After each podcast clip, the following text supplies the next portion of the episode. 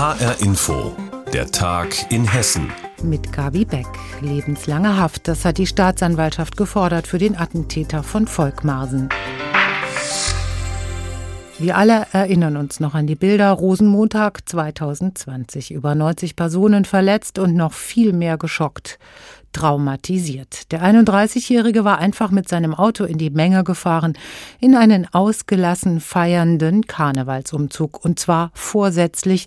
Das zumindest sagt die Staatsanwaltschaft heute. Deshalb fordert sie auch lebenslange Haft für den Angeklagten. Till Möller hat das Plädoyer heute für uns verfolgt. Ein Mordanschlag auf fröhlich feiernde Kinder. Das sei die Amokfahrt in Volkmarsen gewesen. So sagt es heute Tobias Wipplinger von der Generalstaatsanwaltschaft Frankfurt. Nach 24 Verhandlungstagen und über 180 Zeugenanhörungen sprechen heute die Ankläger. Maurice P. habe seinen Wagen mit Absicht in die Zuschauermenge gesteuert, habe die Tat geplant und schon lange vorher den Entschluss dazu gefasst. Tobias Wipplinger. Die Generalstaatsanwaltschaft Frankfurt und die Staatsanwaltschaft Kassel sehen, den, sehen nach der durchgeführten Beweisaufnahme den Anklagevorwurf des versuchten Mordes in 89 tateinheitlichen Fällen als erwiesen an. Wir haben deshalb heute beantragt, den Angeklagten zu lebenslanger Freiheitsstrafe zu verurteilen und die besondere Schwere der Schuld des Angeklagten festzustellen. Jetzt wird die Entscheidung des Gerichts abzuwarten sein. Besondere Schwere der Schuld, das bedeutet, je nachdem, eine Freilassung erst nach circa 20 Jahren in Haft. Die Nebenklagevertreter, die heute ebenfalls ihre Plädoyers hielten, schließen sich in weiten Teilen der Anklage an. Rechtsanwalt Frank Schäffler sieht die Schwere der Schuld so. Wegen der Anzahl der Opfer auch, die Kinder, der Schwere äh, der Tat an sich auch selber, weil nämlich auch schwere Folgen hervorgegangen sind. Es sind ja Schwerstverletzte, wie man gehört hat heute. Und äh, man muss ganz einfach auch mal sagen, dass es keine Toten gegeben hat. Ist reiner Zufall gewesen und reines Glück gewesen. Glück hatte auch seine Mandantin. Die Frau hatte mit ihrer damals dreijährigen Tochter den Rosenmontagsumzug vom Straßenrand aus verfolgt. Als das Auto in die Menschenmenge fuhr, geriet das Mädchen unter das Fahrzeug, das schließlich auf ihr zum Stehen kam. Meine Mandantin hat das Ganze so mitbekommen, dass auf einmal gesagt wurde, wo ist deine Tochter? Sie hat sich umgedreht und hat gar nicht gewusst, wie ihre Tochter ist. Sie können sich vorstellen, dass das natürlich sehr, sehr schwerwiegende Auswirkungen auf das tägliche Leben hat. Ein paar Minuten lang muss die Mutter mit dem Tod ihrer Tochter rechnen. Bis heute ist die Frage nach dem Warum ungeklärt. Die Ankläger der Staatsanwaltschaft deuteten heute aber ein Motiv an. Maurice P. habe sich womöglich an der Menschheit rächen wollen für sein trostloses Leben. Klarheit gibt es keine. Der Angeklagte schweigt. Die Frage nach dem Warum, die ist immer noch nicht endgültig geklärt. Wir haben Indizien, wir haben äh, Beweismittel und Beweise gehört, Zeugen gehört, die gesagt haben, dass er nicht angekommen ist in Volkmaßen, dass er sich nicht integriert hat. All das kann dazu geführt haben, dass sich irgendetwas aufgestaut hat, was sich irgendwann Bahn gebrochen hat in dieser schrecklichen Tat. Die Staatsanwaltschaft hält es nicht für ausgeschlossen, dass der Angeklagte solch eine Tat wieder verübe. Deswegen forderte sie in ihrem heutigen Plädoyer auch, die Möglichkeit offen zu halten, Maurice P. gegebenenfalls später in Sicherungsverwahrung zu nehmen. Am kommenden Donnerstag wird die Verteidigung dagegen halten müssen. Am 16. Dezember soll das Urteil fallen. Lebenslange Haft für den Attentäter von Volkmarsen gefordert. Till Möller hat über das Plädoyer der Staatsanwaltschaft berichtet. Heute war die Fortsetzung der Bund-Länder-Konferenz in Sachen Corona von dieser Woche und da wurde so einiges beschlossen. Sowohl Angela Merkel, die heute als Kanzlerin verabschiedet wird, als auch der designierte Kanzler Olaf Scholz haben sich zum Beispiel auch für eine Impfpflicht ausgesprochen. Aber das muss erst einmal vom Bundestag beschlossen werden. Allerdings wurden ein paar andere Dinge festgezurrt. Der hessische Ministerpräsident Volker Bouffier hat die Beschlüsse in einer Pressekonferenz in Wiesbaden erläutert erläutert.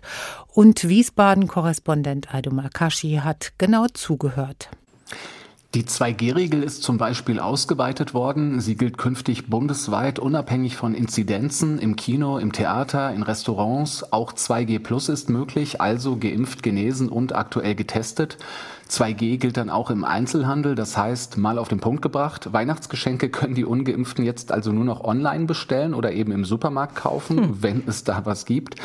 Bei Veranstaltungen im Freien dürfen in Zukunft maximal 15.000 Besucher dabei sein. Das betrifft natürlich vor allem Fußballspiele. Dazu muss auch am Platz dann immer eine Maske getragen werden.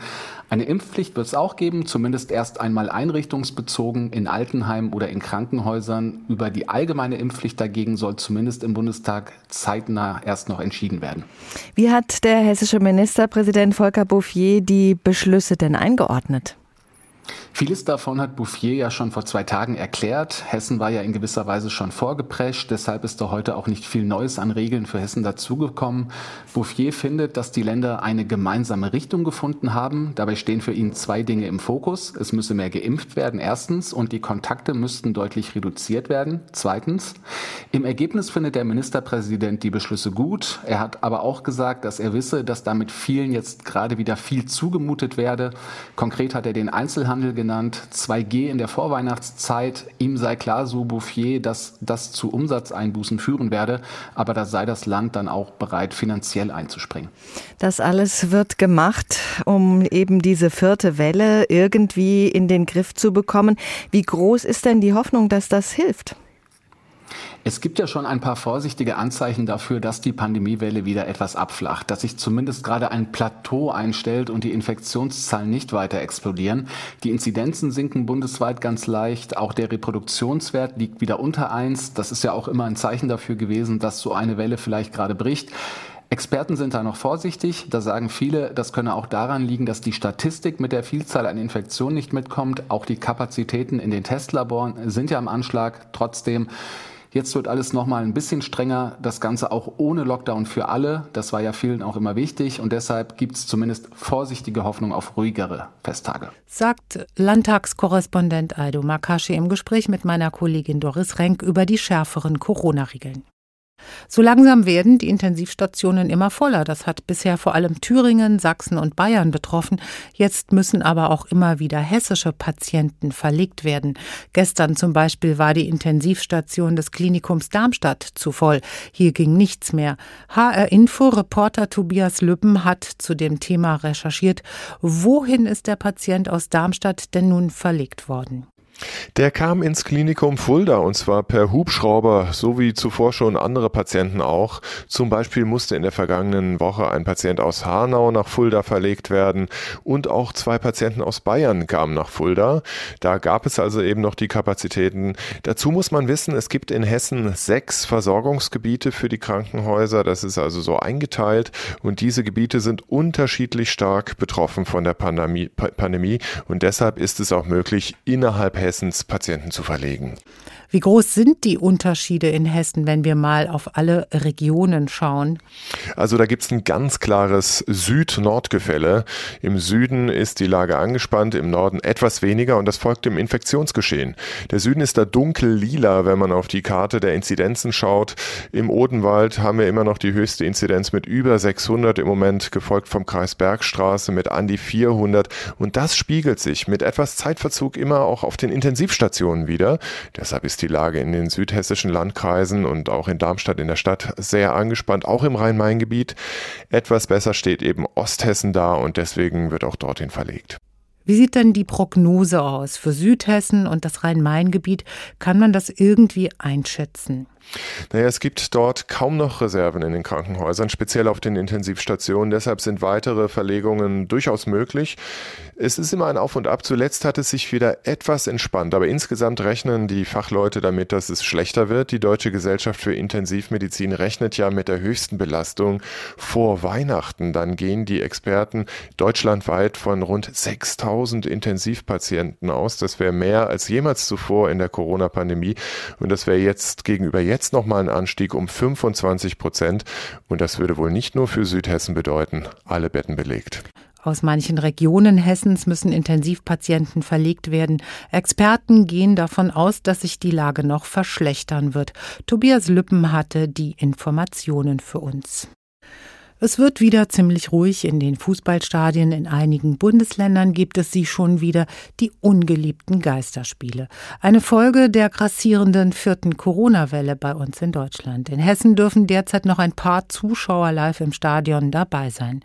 Für einen ohrenbetäubenden Torjubel werden sie sicherlich nur bedingt sorgen können. Aber umso stärker wird jetzt die jeweilige Torhymne der Heimmannschaft zu hören sein. Hymnen, die zum Teil schon eine ganz lange Tradition haben, weiß HR-Info-Reporterin Martina Knief. Die letzte Minute in der Frankfurter Arena läuft. Das ist die Zeit von Eintracht Frankfurt. Noch ein Tor in der Nachspielzeit und der Sieg ist perfekt. So geschieht es häufig, auch am vergangenen Sonntag gegen Union Berlin. Es läuft schon die fünfte und letzte Minute der Nachspielzeit und das Spiel der Eintracht über die linke Seite. Einen Angriff bekommt die Eintracht noch. Kostic haut den Ball nach innen. Kopfball, Tor! Tor! Das ist nicht zu fassen! Das ist unglaublich! Das ist Evan Ndika in der fünften Minute der Nachspielzeit. Im Hintergrund war sie schon so ganz leise zu hören, die Torhymne der Frankfurter Eintracht. Und jetzt nochmal schön laut. Der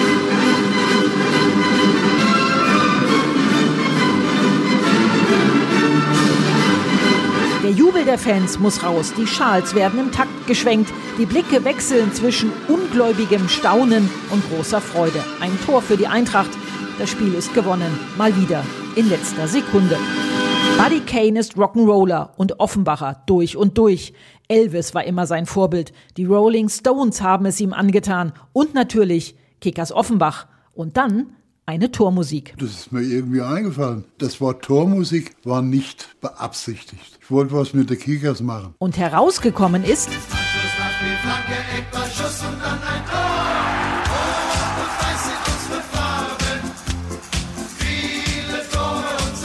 Buddy Kane sitzt in seinem Wohnzimmer und freut sich auch heute noch jedes Mal, wenn seine Torhymne am Biberer Berg gespielt wird. Nur einen Wunsch hätte er dann doch noch an seinen OFC. Ah ja, die müssten es halt noch öfter spielen, wenn er Tor fällt. noch eine Torhymne aus der Regionalliga vom TSV Steinbach-Heiger. Da klingt es nach dem Torjubel so. Steh auf, mach laut, mach richtig Lärm. Ganz okay, oder? Denn hier muss man bis zum Ende hören. Der Clou kommt am Schluss. Ganz egal, ob der Hahn oder eine Flanke und ein Tor, Hauptsache laut. Die Torhymnen in den Stadien in Hessen. Sie gehören zum Tor wie der Jubel. Martina Knief hat berichtet. Und das war der Tag in Hessen mit Gabi Beck. Weitere Meldungen und Berichte aus Hessen immer auch auf hessenschau.de.